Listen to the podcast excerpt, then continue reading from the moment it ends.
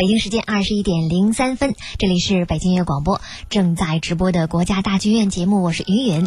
今天呢，要为大家介绍一部即将上演的最新的歌剧作品，那就是理查施特劳斯的歌剧《玫瑰骑士》，要在四月九号到十二号上演。特别请来的是我们的老朋友王金燕先生。云你好，听众朋友们，晚上好。那《玫瑰骑士》呢，是国家大剧院二零一五年的歌剧节的开幕大戏，也是国家大剧院制作的第一部理查施特劳斯的歌剧作品，是不是？对，呃，对于像我这样的歌剧爱好者来说呢，呃，我希望表达一句从内心的呃呼唤呼喊，嗯就是说，终于等来的《玫瑰骑士》，为什么？因为太热爱这部歌剧了。嗯嗯，很多年前，呃，通过一段二重唱，我熟悉了这部歌剧。嗯，从那以后，这些年来呢，呃，不管通过什么样的方式，呃，唱片啊、嗯 DVD 啊，还是现场演出啊，嗯每次看《玫瑰骑士》都加深对这部歌剧的理解和热爱。嗯可以说，只要看到“玫瑰骑士”这四个字，嗯、包括德文的这个 Rosenkavalier，嗯嗯，从来都是一定要想方设法的去听到新的版本，听到、看到新的演出的。那么这部歌剧对您最大的吸引力在哪儿呢？是它的唱段之美，还是它的难度之高？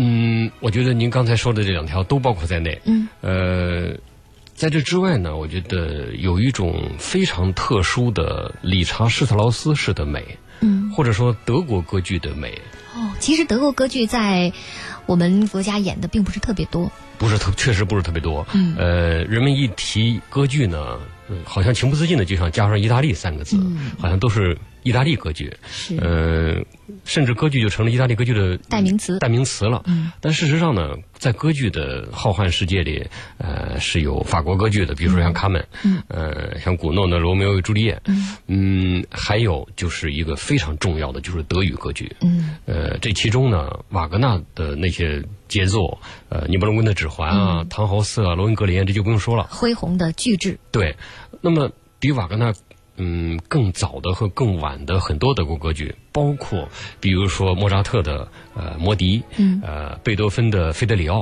和呃理查施劳斯的《玫瑰骑士》上演的机会都相当的少。嗯，那么二零一四年呢是这位德国的作曲大师理查施特劳斯诞辰一百五十周年，也是为了纪念这位伟大的作曲家，所以呢，在二零一五年国家大剧院歌剧节的开幕大戏就安排了上演他的理查施特劳斯的《玫瑰骑士》。对，我觉得这是特别有意义的，因为对于包括国家大剧院这样的任何一个世界顶级的表演艺术中心的呃歌剧制作部门，嗯呃，上演理查施劳斯的这部歌剧呢，应该是一个必不可少的一个工程，我觉得。嗯，那我们说了这么多，先让大家对《玫瑰骑士》有一个大概的感受吧。那么，在一部歌剧当中，最经典的段落可能就在它的序曲、前奏曲的部分了。我们先来欣赏《玫瑰骑士》的前奏曲。好的。《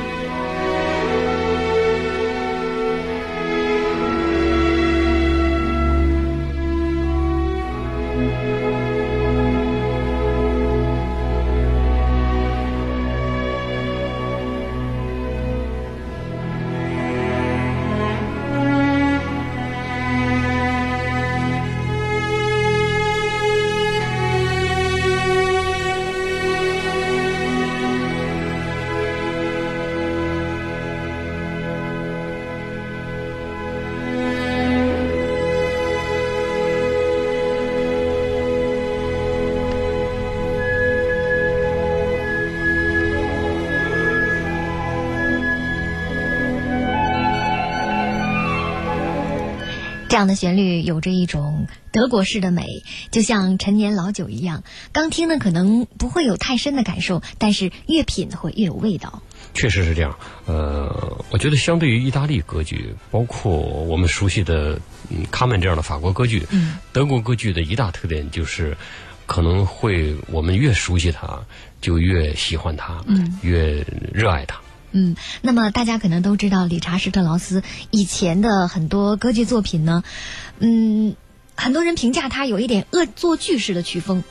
对，呃，从这一部作品开始呢，他终于是回归了只靠优美的旋律来吸引大家了。对，比如说在去年北京国际音乐节上上演的两部理查施劳斯的歌剧，呃，一部就是阿里阿德涅在纳克索斯，嗯呃，一部是那个叫埃莱克特拉，嗯嗯，应该说都是对听众的审美习惯一种挑战。构成巨大挑战的那种歌剧。呃，有些理查施劳斯歌剧可能不仅是我们普通的音乐爱好者、观众不呃听众不爱听，而且连。专家，嗯连音乐家也不喜欢。比如说，呃，指挥大师克莱门佩勒就曾经说过，理查施劳斯的叫《没有影子的女人》，嗯就那是他认为最难听的歌剧了。嗯，他刚开始是模仿瓦格纳的歌剧的创作风格。对，嗯。那么同时在题材上呢，它是相当的叛逆的。嗯。比如像莎乐美这样的嗯歌剧，但是到了呃玫瑰骑士，正如您刚才说的，嗯。啊、他回归了一种非常优美的风格，嗯。也就是用他自己的话说，他要写一部莫扎特式的歌剧。嗯，那说到这儿呢，我们先来给大家解释一下什么叫玫瑰骑士吧。其实呢，就是在当时的贵族社会当中呢，表达爱情的象征就是一支银质的玫瑰，而传递这支爱情信物的人呢，就被人们称为玫瑰骑士了。对，所以有一种说法呢，说这就相当于、呃、红娘，红娘。嗯呃，这个比喻还非常的恰当，只不过呢，呃，持玫瑰骑士去呃未婚妻家，嗯呃，去献上这支玫瑰作为爱情信物的呢，嗯呃，在在当时或者说在这部歌剧所表现的当时的维也纳啊、是由一个年轻的小伙子来去完成的。嗯，那我们就接着给大家讲讲吧，这个玫瑰骑士的故事。它讲的呢，就是一段发生在十九世纪维也纳的爱情故事。说这位主角呢，就是青年伯爵奥克塔维安，长得非常的英俊又迷人。不过呢，他跟一位比他年长但是风韵犹存的一位元帅夫人相恋了。对，嗯，那么为了掩饰这段私情呢，这位伯爵呢就男扮女装，以元帅夫人侍女的身份出现在大家的面前。对。嗯那么元帅夫人呢？他有一个侄子，对，嗯，呃，他的表兄叫哦。奥克斯。哦，对，他的表兄叫奥克斯。奥克斯男爵呢，呃，要娶一位大户人家的年轻、呃貌美的。年轻貌美的苏菲小姐，苏菲小姐，就是他跟苏菲订婚了。对嗯。来做他的未婚妻。那么这个时候呢，他就需要有一个玫瑰骑士，嗯。来带着银质的玫瑰，嗯。去到对方家里去送这个爱情的信物。嗯那么他让他的呃表妹来推荐一个人，嗯那个表妹呢情急之下就推荐了他的呃心上人、嗯这个奥克塔维安伯爵。这时候他已经是以侍女的身份出现了。对，嗯那么到了第二幕呢，我们就看到呃。穿的非常英俊的奥克塔甘奥克塔维安伯爵嗯又恢复了男儿身，嗯，呃男爵的身份了。对，那么他到了对方家里送上这支银玫瑰，嗯，但是意想不到的事情发生了。那就是英俊的骑士和美丽的苏菲一见钟情，双双坠入爱河。对，那么但是呢，这里边还有一个非常好玩的、很滑稽的一个事儿，也就是说，这个奥克斯男爵呢，相当的好色。那么他虽然正在呃操办他的婚姻的事儿，跟苏菲小姐的订婚的事儿。对，但同时呢，他到他嗯表妹家去的时候，一眼就瞧上了那个呃，由于隐藏自己而化妆成了侍女的奥克塔维安奥克塔维安伯爵。嗯那么他还喜欢上了这个小侍女，他就老想来勾引她。嗯那么到了第三幕的时候呢，这个呃，奥克塔维安伯爵又化妆成。这个小侍女，嗯那么跟这位奥克斯男爵在小酒店里相见了。嗯那么最后呢，元帅夫人出现，嗯揭穿了这个怎么说呢？呃，并不是骗局，而是设的一个圈套吧。在这儿这一段呢，是奥克斯是备受戏弄啊，非常可怜，颜面扫地。对，他的前妻带着儿女也来哭闹，又惹来了警察过来盘问。最糟糕的就是，哎，他最终发现了自己的心上心上人呢，也就是那位奥克塔维安，竟然是一位男的。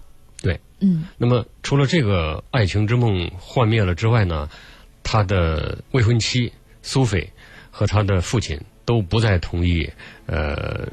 成就这门亲事，因为发现奥克斯男爵居然是这么个嗯无良的人，嗯所以最后呢，好了，那么奥克斯男爵呢就就退出了这个爱情的竞争，同时元帅夫人也。非常顺势的啊，认为爱情是属于年轻人的，所以最后在一首可以说是歌剧史上最著名的，也是最伟大的三重唱当中呢，啊，三个人表露心迹，啊，结束了这个全部戏。那么最后呢，是结束在一段梦幻般的二重唱。好多年前，呃，我第一次听到《玫瑰骑士》当中的旋律，正是这段二重唱。就是这段吗？这是第三幕当中的著名的二重唱。对。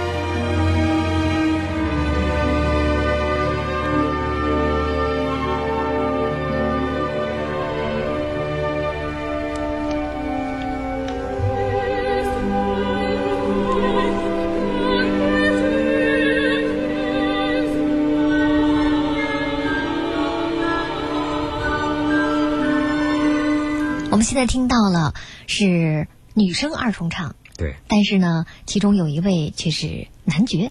对，因为这里边涉及到一个我们每个人在看《玫瑰骑士》的时候，尤其是一开始来接触这部歌剧，必须接受的一个呃现实。嗯，也就是说，这个玫瑰骑士，也就是奥克南奥克塔维安男爵，呃，伯爵，在这里面呢，他自己的角色一再变，但同时更诡异的一点就是说，他是由一位女性扮演的。就是由女中音来饰演男性的角色。对，因为在歌剧里呢，虽然他的角色在变换，但事实上他是一个男性，嗯，他是伯爵。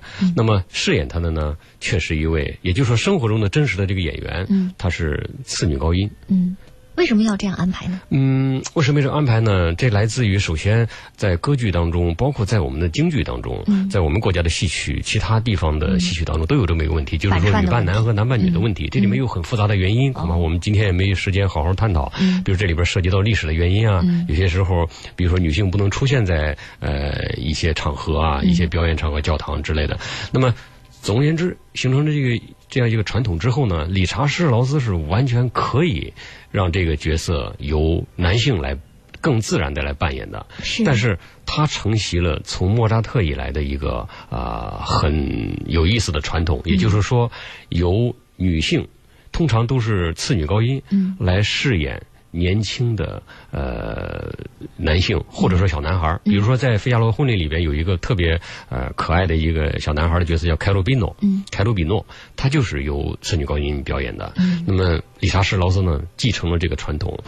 我觉得从审美上来讲呢，呃，不排除有这么一个意义，也就是说，好多年轻女性，呃，如果让他们来饰演男性角色的话，得到的那种美感，那种那种很英俊的那种美貌的感觉，甚至超过了由男性演员来饰演。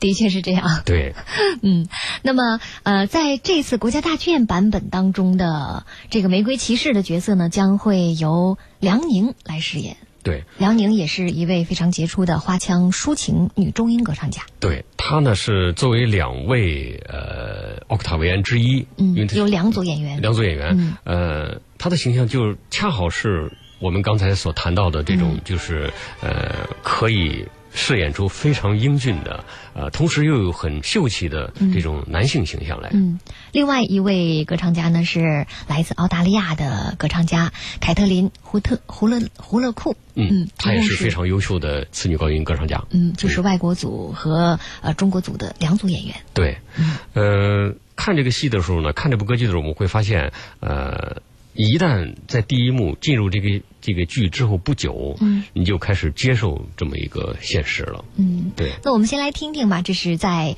出现在《玫瑰骑士》的第二幕结尾的圆舞曲，也是最受欢迎的演奏次数最多的成功之作。《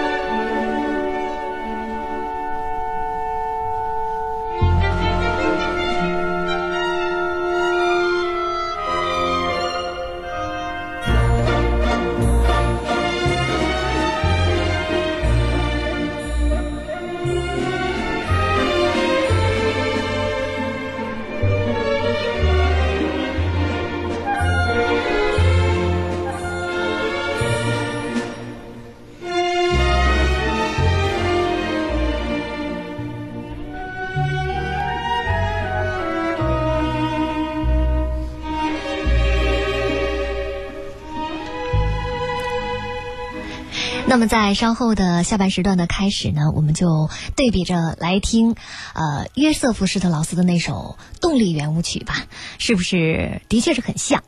我是云云，稍后下半时段马上回来。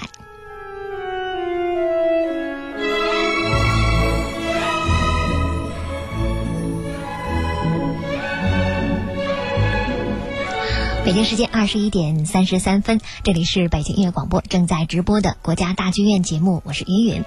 今天呢，为大家介绍的是四月九号到十二号国家大剧院上演的理查施特劳斯的歌剧《玫瑰骑士》，特别请来的是我们的老朋友王金燕先生。听众朋友们，大家好。嗯，那这部歌剧呢，应该是在一九一一年的一月二十六号在德里斯顿的宫廷剧院上演的。对，距今是一百零四年了。对，他在当时完成首演的时候，马上就引起了轰动。对，在这一呃，在这一百多年的时间里呢，这部歌剧可以说是呃，整个歌剧文献当中最成功的歌剧杰作之一。呃，在理查士劳斯的有生之年，他亲眼目睹了这部歌剧上演一百场的庆典。哦。那的确是太棒了。据说呢，当时首演之后，就为了满足更多的人可以去德里斯顿观看这个《玫瑰骑士》的这个愿望，还一度专门的增加了从德国柏林前往德里斯顿的临时列车。对，所以呢，可以说《玫瑰骑士》也是整个艺术史上的一个佳话啊，一个奇迹。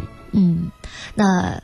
这部歌剧的它的音乐是非常的美的，因为它颠覆了很多人对于理查施特劳斯音乐的概念。对这种颠覆当中呢，也让我们看到理查施特劳斯呢，毕竟是一位非常伟大的才华横溢的作曲家。嗯，呃，他既能写那些怪异的、让人反感、让人听不进去的，呃，让人恼怒的作品先锋的作品。对，但是当他一旦想写好听的作品的时候，嗯，那那就在这方面立刻达到了一个登峰造极的一种境界。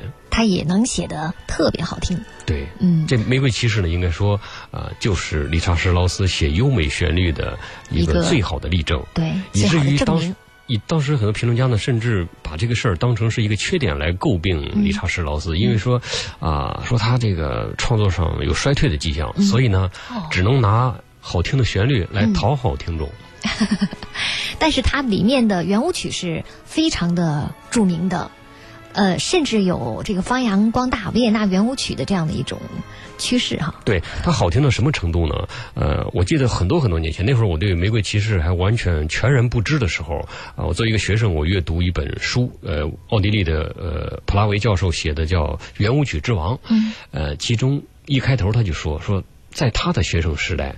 他们维也纳的那些学子们，那些音乐学院的学生们认为，啊，最好听的圆舞曲并不是约翰施劳斯家族的，而是《玫瑰骑士》当中的那首。嗯，所以我那会儿非常好奇，那我们觉得蓝色多瑙河啊，维也纳森林的故事啊，艺术家的生涯，美的已经不得了，美的已经美无法言喻了。那么还有更美的。嗯，那后来呢？坦率的说，第一次听《玫瑰骑士》圆舞曲的时候，觉得没有普拉维教授说的那样。但是现在。我同意，即使不比呃施劳斯家族的那些圆舞曲们更好听，也是可以平分秋色的。也是毫不逊色的，而且是那种越听越有味道的。对，当然他也得向维也纳的几个大师们致敬，因为这个旋律刚才咱们上半时谈到了，那几乎是抄来的。这算是一种致敬吗？我觉得对于音乐家来说，尤其对于更早一些的音乐家来说，他们确实不认为借用别的作曲家的旋律是在抄。别的作曲家那时候没有这样的概念，没有这样的。当然，到了约到了理查施劳斯的时候，已经有版权法了。嗯，但是呃，他用的很短很短，就几个音。嗯，所以我们刚才已经听了那个《玫瑰骑士》当中的圆舞曲。大家如果听一下这个约瑟夫施特劳斯的这首著名的动力圆舞曲的话，呃，你会比较一下是在哪个时候两位作曲家开始分道扬镳了。动力圆舞曲来了。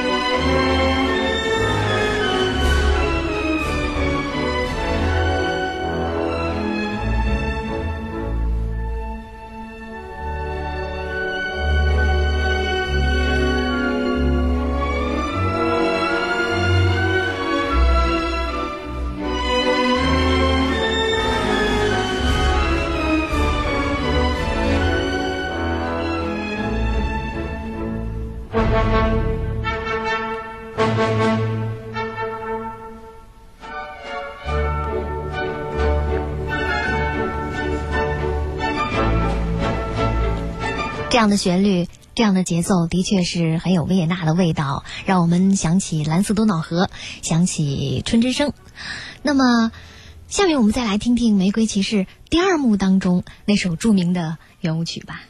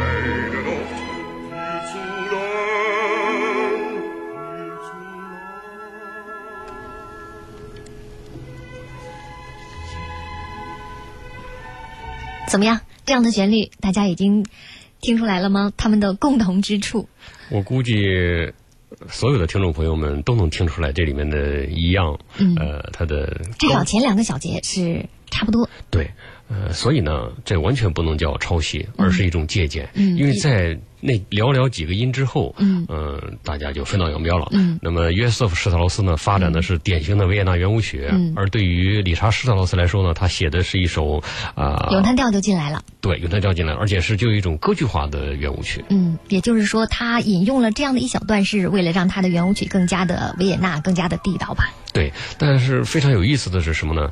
借用者，也就是理查施劳斯的这首圆舞曲，嗯，呃，尽管不是完整的圆舞曲，嗯，它的知名度。要比原本的那个约瑟夫施特劳斯要有名的多。约瑟夫施特劳斯那首动力圆舞曲并不太知名，嗯，好多人甚至没有听过。嗯，那么是在呃去年的新年音乐会的时候，呃维也纳新年音乐会的撰稿人特地提到这首圆舞曲呢，曾经被理查施特劳斯的《玫瑰骑士》借用过。啊。嗯，那么大家才知道他们有这样的一种关联，一种特殊的关联。嗯，那么在《玫瑰骑士》的第一幕当中呢，是有一段非常有名的唱段的，就是意大利男高音歌唱家的唱段。据说这里面还有一个小故事，特别有意思。是有这么一个传说，因为这个这个男高音的唱段呢，大家会发现它就像插曲一样插进去的非常突兀。嗯。因为全剧是用德语演唱的，而这一段呢是意大利，嗯，意大利文，而且呢，这个角色本身就是意大利男高音，嗯，也就是说，他有点像我们所说的那种戏中戏，嗯。那么元帅夫人呢，在清晨起床之后，各种各样的人都来了，包括卖宠物的，嗯，包括想找他帮助的那些那个烈士的遗孤，嗯。啊。其中呢，也包括给他提供娱乐的一位年轻貌美的意大利男高音。嗯，那么这个男高音呢，就在唱，给他唱了一首意大利的咏叹调。嗯，那么每一次演《玫瑰骑士》，都要聘用一个技术相当好的男高音，嗯，就唱这不到三分钟的音乐。但是这段男高音特别难，极难唱，那个音是很高的。嗯，因为。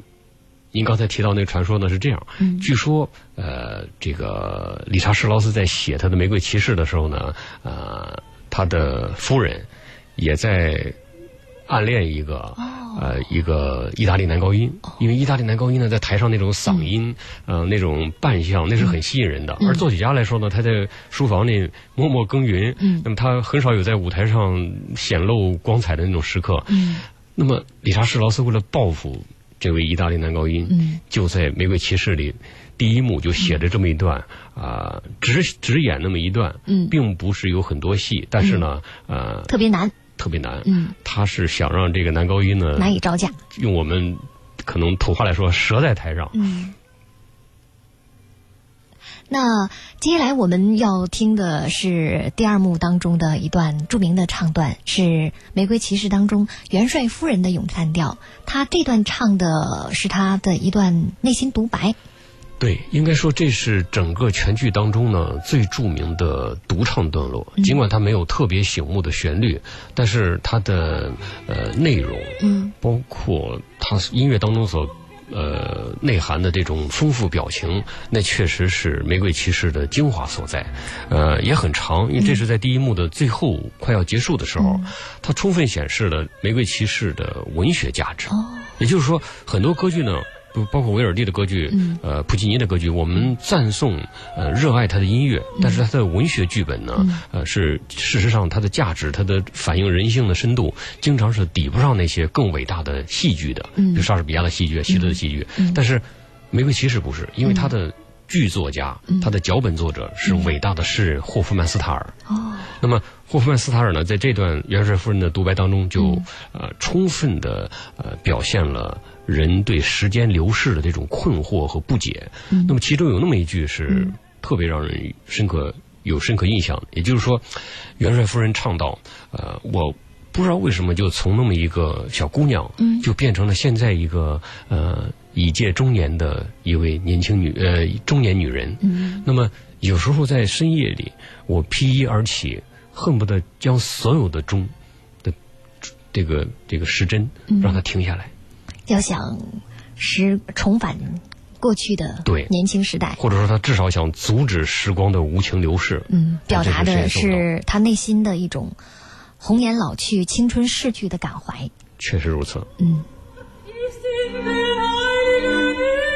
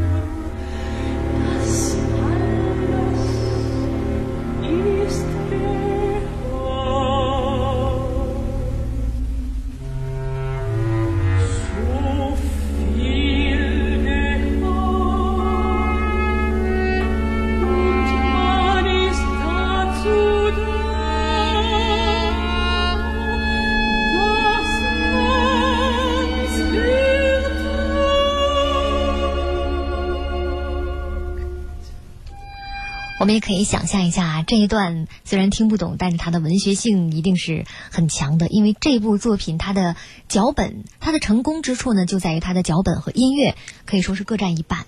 对，呃，很多评论家都认为呢，这部歌剧的成功跟脚本是有关系的。嗯，呃，因为理查施劳斯他在选择脚本作者的时候的标准，比起前辈作曲家来是要高一些的。嗯，比如后来他跟霍夫曼斯塔尔不合作了之后呢，另一位伟大的合作者也是我们非常熟悉的是茨威格，嗯，也是特别伟大的作家。嗯，那这位理查施特劳斯，他也是呃德国非常著名的一位。作曲家和指挥家，据说他的出道是非常早的。对他也是像莫扎特式的这种神童。神童。呃，只不过呢，他的父亲没有像莫扎特的父亲那样的带着他去巡演啊，呃，没有过早的发掘他的才能，而是让他更正常的发展。所以呢，他的大学他还是念的人文学科。呃，那么他的对于文学、对于人文方面的整个的修养呢，还是非常的高。不过他也是从小受到家庭的熏陶，因为他的父亲是一位宫廷乐队的圆号手，是对，是当时德国乃至全欧洲，呃，非常出名的乐手，对，最好的圆号演奏家。嗯，他从五岁就开始作曲了，十岁就有作品了，啊，像什么节日进行曲和木管小夜曲。对他早年呢还写过很多的交响诗，就是上面是我们提到的，像《唐璜》啊，像那个《提尔的恶作剧》啊，呃，像《查拉图斯特拉如是说》，这都是音乐会上演出频率特别高的一些杰作。嗯，他也是一位非常幸运的作曲家，因为他的很多作品呢，在他活着的时候就已经很红了。对，而且应该说他也。在人的生命历程方面，他也是幸运者。呃，我们可能经常觉得作曲家活的岁数不大，比如莫扎特、呃舒伯特都是英年早逝的。但是理查施劳斯是活了活到高龄才去世的。嗯，他的生活也是非常的丰富多彩啊。对。那么接下来我们要听到的。这段音乐呢是《玫瑰骑士》的第二幕，《玫瑰骑士》上场时候的音乐，其实也就是他和苏菲一见钟情时候的场景音乐。对，唱段。理查施劳斯呢用非常壮丽的音乐呢来烘托呃奥克塔维安手持一玫瑰登场的那个情景。嗯。那么在这之后呢，两人在对视当中呃坠入爱河。即使我们眼前没有舞台，我们如果认真的听音乐的话，你也会发现理查施劳斯的那支非常出色的笔，他的乐感是能引领我们。你能感受到什么时候开始气氛出现了微妙的变化，在苏菲的心里呢注入了爱的这种甘泉。那么他由这个陌生的，只是来送爱情信物的人那儿，感受到了一种爱情的力量。他自己唱到就像天上一样。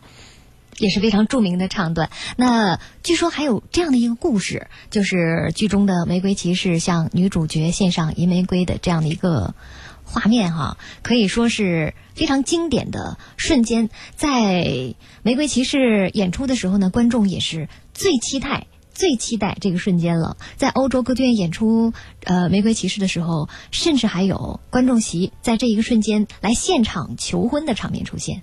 嗯，这是非常浪漫的哈。我觉得每一个导演在每一位导演在处理这个时候的时候，总会有一些惊人之笔。那么我们姑且期待呃国家大剧院的呃这个版本呢，会有一什么重要的发现？因为我知道二零零四年在萨尔茨堡演出《玫瑰骑士》的时候，啊，扮演玫瑰骑士的呃叫呃 k i r s c h l a g 呃安吉丽卡 k i r s c h l a g 他是骑着一匹。白色的高头大马，白马王子，白马王子上舞台的，这跟我们中国的典故倒是对上了啊！每次都导演都会有一些新颖的想法。嗯，那么这次国家大剧院估计也会有一些新意为大家呈现吧？相信。我们来欣赏一下这最经典的音乐瞬间吧。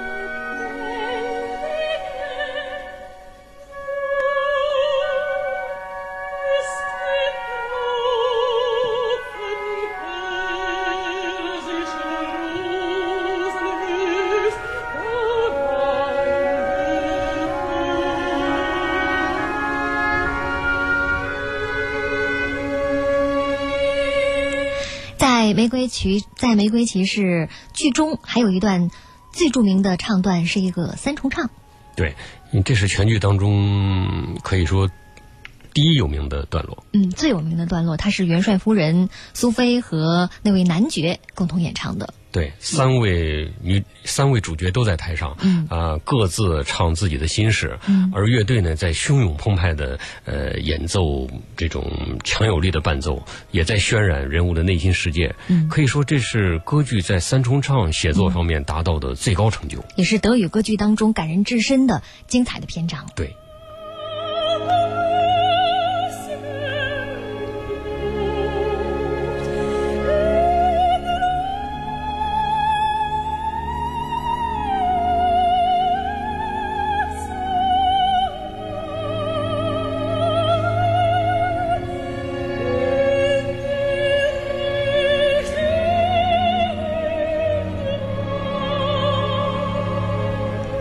在这个唱段当中呢，元帅夫人退出，她为苏菲和这位男爵送上了自己最真诚的祝福。对，可以说这体现了一种呃元帅夫人非常高贵的内心世界，呃非常明智的一种行为举止。嗯，也把这最经典的三重唱送给收音机旁的所有姐妹们，再次祝大家三八妇女节快乐！节日快乐！那在今天的节目当中呢，为大家介绍的是理查施特劳斯的歌剧《玫瑰骑士》，特别感谢王基燕为我们带来这么精彩的讲解。谢谢于也希望听众朋友们能通过我们的介绍，呃，熟悉和喜欢《玫瑰骑士》这部歌剧。嗯，我是云云，感谢您的收听。